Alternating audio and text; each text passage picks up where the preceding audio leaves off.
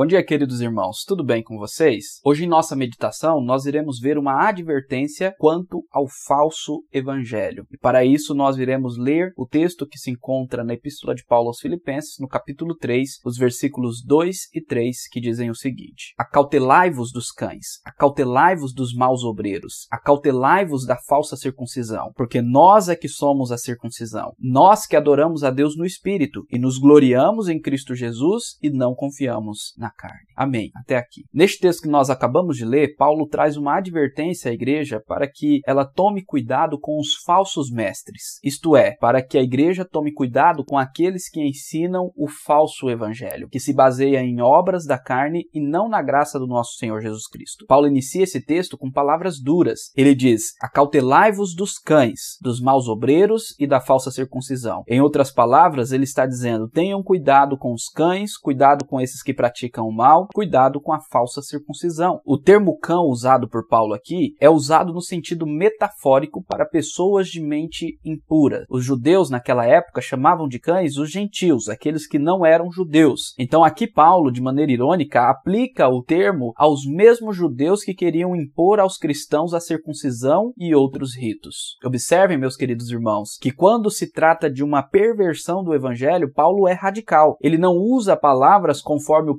politicamente correto e nem abre porta para a permissividade da falsa doutrina. Radicalmente, ele denuncia aqueles que pregavam o falso ensino e ordena a igreja a rejeitar totalmente o falso evangelho. Esses maus obreiros que praticavam mal, segundo Paulo, eram os da falsa circuncisão, isto é, eram judeus que pregavam a necessidade de obras da lei para a salvação e queriam incluir certos ritos judaicos ao evangelho. Assim, eles ensinavam a religiosidade vã e não a graça de Deus. Todas as religiões dizem que para sermos aceitos por Deus precisamos fazer algo, precisamos obedecer, precisamos ser bons, dignos e que a nossa salvação depende de nós. Mas no Evangelho de Cristo Jesus não é assim. O Evangelho nos diz que somos aceitos pela graça e não pelo que nós fazemos, e que Deus nos aceita sendo nós ainda pecadores. Então, após ele ter nos aceito, o Espírito Santo nos transforma e nos leva a obedecer a Deus. Então, enquanto a religião diz eu devo obedecer para ser aceito, o Evangelho diz